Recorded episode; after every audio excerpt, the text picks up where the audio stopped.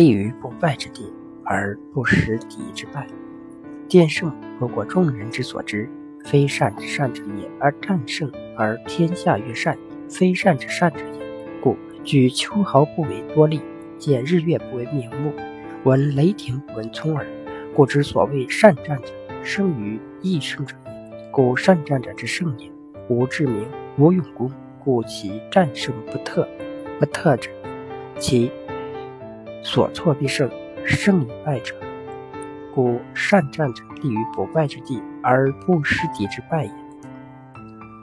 遇见胜利不会超过一般人的见识，不算是最高明的。经过激战后取得胜利，即使天下人都说好，也不算是最高明的。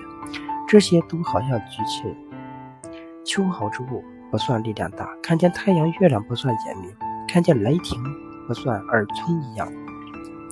古代善于作战的人，总是在战胜那些容易战胜的敌人。所以，这些所谓的善于打仗的人，打了胜仗，既没有卓越过的智慧，也没有有显赫的名声，他们也不会有任何差错。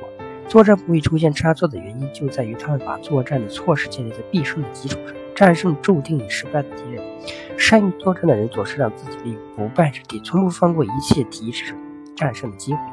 孙子在本节一直强调，战争中要始终保持主动权，积极备战，善于抓住机遇，然后伺机攻击。只有这样才可以战胜敌。这条军事制胜原则也适用于生活领域，起重要指导作用。孙子还提出“胜于易胜”的战略思想。如何做到？需要人加强准备，提高自身实力，发现敌人最弱之处，攻敌人之短，遵循这一思想行动，就容易成功。